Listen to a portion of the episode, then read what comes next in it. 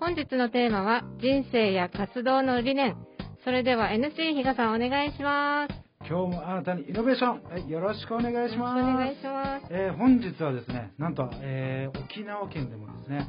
本当に、えーほんえー今後の沖縄の未来をどうしていくかというような、えーそういったことをですね、もう20年以上にわたって、えー活動されている、えーそんな、えーえー組織からですね、来ていただいたお二人です。えートラムル、トラムで未来を作る会の富本実さんと樋口豊さんです。よろしくお願いします。よろしくお願いしますよろしくお願いします。えーもうラジオとかこういったことはもうよく何回か出てこられた。何度かは。何度かやってます。はい。もう本当に、えー貴重なお時間をいただいてですね、本,、えー本日、今週ですね、4日間にわたって、えーいろんなお話を聞けると思いますので、あの、こう、名護、えー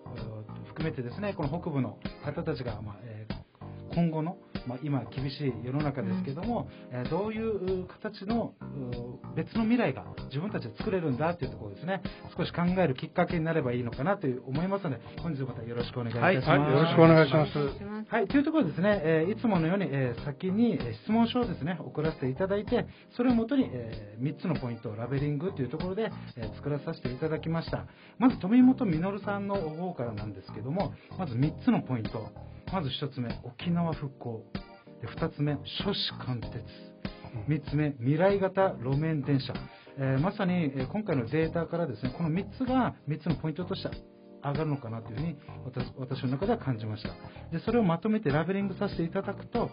えー貫く思いで鉄道を引く、まあ、そういった言葉にまとまるのかなと思います、えー理由としてはですねこのトラムで未来を作る会を中心にですね沖縄県の復興の足がかりとなりうる、え未来型路面電車の実現のためですね、えー意思を貫き通して活動されている、まあ、そういったところからまさにこういったラベリングがふさわしいんじゃないかというふうに、えー付けさせていただきました。またですねこの樋口豊さんに関してはですねこの3つのポイント。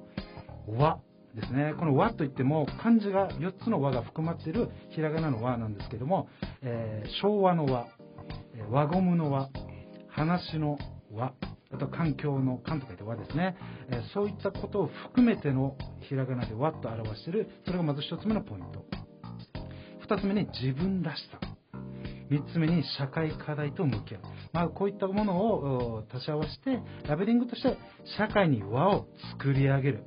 いろんな意味が込め,、え込められてるんですけどもそういった言葉になるのかなと思います。で理由としてはですね樋口さんご自身理念の中でより良い社会の実現には和が必要と考えられていてそれはご自身の人生の経験などからま感じられたのではないかというふうに、えー私の中で類推しました、えーまさに今回の樋口さんのラベリングはこの社会に和を作り上げる、まあそういったことになるのかなというふうに、えー感じています。で早速今日のですね人生活動の理念に行きたいんですけどもまずですね、えー富本さんの方に、えー部分なんですけども人生活動の理念では正しい鉄道の情報を県民に伝える、まあ、このこの一点ですね。このすごい意思を感じるんですけどもまずこの理念に至った経緯っていうのはどういったことなんでしょうか？あのまあ、今から22年ほど前にですね、はい。亡くなられた高峰善宝さんという公認会計士が中心になって、はい。沖縄に鉄南北縦貫鉄道を作ろうという動きが始まったんですよ。はい。で、その時に、あの、豊はじめさんという、もう鉄基地ですけどね、はい。あの、日本国中の鉄道を乗ってる人なんですけど、はい。その方、元裁判、東京裁判、えー東京裁判所の長官だったんですよ。それ辞めた方が沖縄に来て、はい。沖縄に鉄道を引く運動に共鳴して運動を始めたんですね。はい。で、その講演会を僕たまたま行きまして、はい。行く時はこの人たちバカじゃないのと思って行ったんですよ。したら、自分たちが袋小路に陥ってる沖縄の、はい要するに転換点になるのは鉄道だっていうのはもう、その時にもう、まあ、気づき、気づいたんですね。なぜなら、今我々は年間2000億以上の鉄あの交通維持費を出してるんですよ。はい車社会で。はいしかし、那覇名護間ははい1500億以内で1時間で結べる鉄道ができちゃうんですよ。そういうことが分かったんで、はいでこれはもう沖縄のこれからのさまざまな経済のはい。基本になる社会インフラだと思って活動を展開してるんです。まさにこのもうこのその当時からある課題もずっとこの今も続いているような課題だと思うんですけど、まあ、それが本当にその20年以上前にうん。富本さんはたまたまえー伺った話から気づいて、まあ、それその時からこの理念に至っているような形なんですね。でそのまた一方でこの樋口さんのえー人生活の理念なんですけども、まあ他人がどう思うかでなく自分がどうありたいのか納得できる人生を想像していきたい。自分たちの子や孫の世代の幸せを願いできることはやっておきたい。人は一人では生きられない。ならば争いをやめていろんな輪を作っていくべきなんだっていうふうにあります。このこの中でちょっと気になったのはですね、この理念の中で自分の納得が重要ってあるんですけども、樋口さんの中でのこの自分らしさっていうのはどういったものなんでしょうか？うーんあのーはっきりと明確に持ってるわけではないんですけれども、はい。やっぱりこう自分らしさというのは自分が何かをやってて心地がいいとか、うん。えーあのー極力不満のない状態っていうんですかね、はい。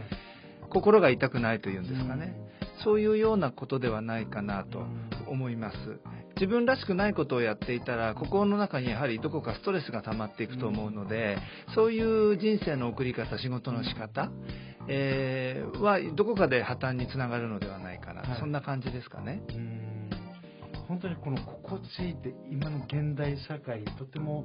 なんか難しいそうですね、ありとあらゆゆる場面、ありとあらゆる職業のに疲れてる方たちが、特にまあこのジャストですけど、このコロナのお状況に陥ってからは、そういうこ場面というのがうん、そういう思いをされている方々が、まあ、もうか、えー世界中にいらっしゃるんではないかなと思いますね。まあ、そんなそのいわゆるう心地いいっていうところの、まあ、自分らしさ多分これはほとんどの方に共通する部分なのかなと思うんですけども、まあ、そこのお原点というかそこを元にしてですねそのいわゆる、えーこのトラムで未来を作る会はいと多分そこにつながってくるのがこの和だとそうですね。もはい。これっていうのはもうおいわゆる、えーみんなの自分らしさを実現する上では、まあ、重要な部分になってくるってことええですねあのーその、えー自分らしく生きるということと、わがままに生きるというところを、あのー履き違えて捉えられてしまうと困るんですけれども、一人、えーすまあ、すべてとは言いませんけど、多くのあ人たちが、えー心地よく暮らす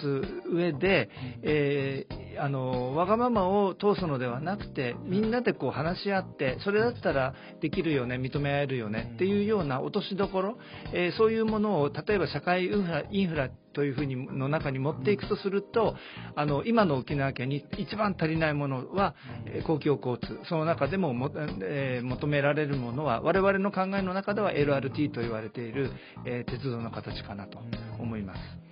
これちょっとまたあの富本さんの方にお聞きしたいんですけどもこの LRT いわゆる未来型路面電車というのは、えー日本の中で、えーどっかもう導入されている部分ってあるんですか？いやありますよ。あの、う ん広島はですね、はい。あの広島やく熊本は、はい。あの車両としてはい。未来型のあの、はい。低床式はい。高さが1 0センチぐらいでうん。車椅子でもはい。街の中に遊びに行ける電車がもう走ってます街熊本の中でもはい乗り降りできるんですね、あ熊本はね車椅子の酔っ払い見ましたから。で実は富山県は、はい。富山県の富山市は市長が率先して、はい。あのあるタイミングで、あの国鉄から払い下げてもらったて線路を生かして LRT 低床式の路面電車を会社を立ち上げて導入してですね、街の中の環状線の中につないだんですよはいでやっぱりそしたらすごいもういあのいっぱいいっぱいになってきて、もうその市長さんとも話したんですけど、はいもう酔っ払いがいっぱいだって言うんです帰りにはみんな酒飲んで帰れるんですよってことですよね、うんまあ、一種の地域活性化の,、あのちょっとよくねえ線なんか言ってますけどそういうことで先駆けた方がいます、ということはもうやはり今のこの、まあ、お二人の人生の理念の中でこの共通しているこの、えー未来型あ路面電車、まあ、そこに、えつながってくると思うんですけどもそれというのはこの日本の中でももう先んじて取り入れている場所があって実はそれが、えーその個人個人のその土地に住む人たちのその人生の豊かさまで担保できるようなものなんだ、えーそういったものを作っていきたいんですよという、まあ、そういった理念でしたね。はい。本日のゲスト、トラムで未来を作る会。会長、富本実さんと、事務長、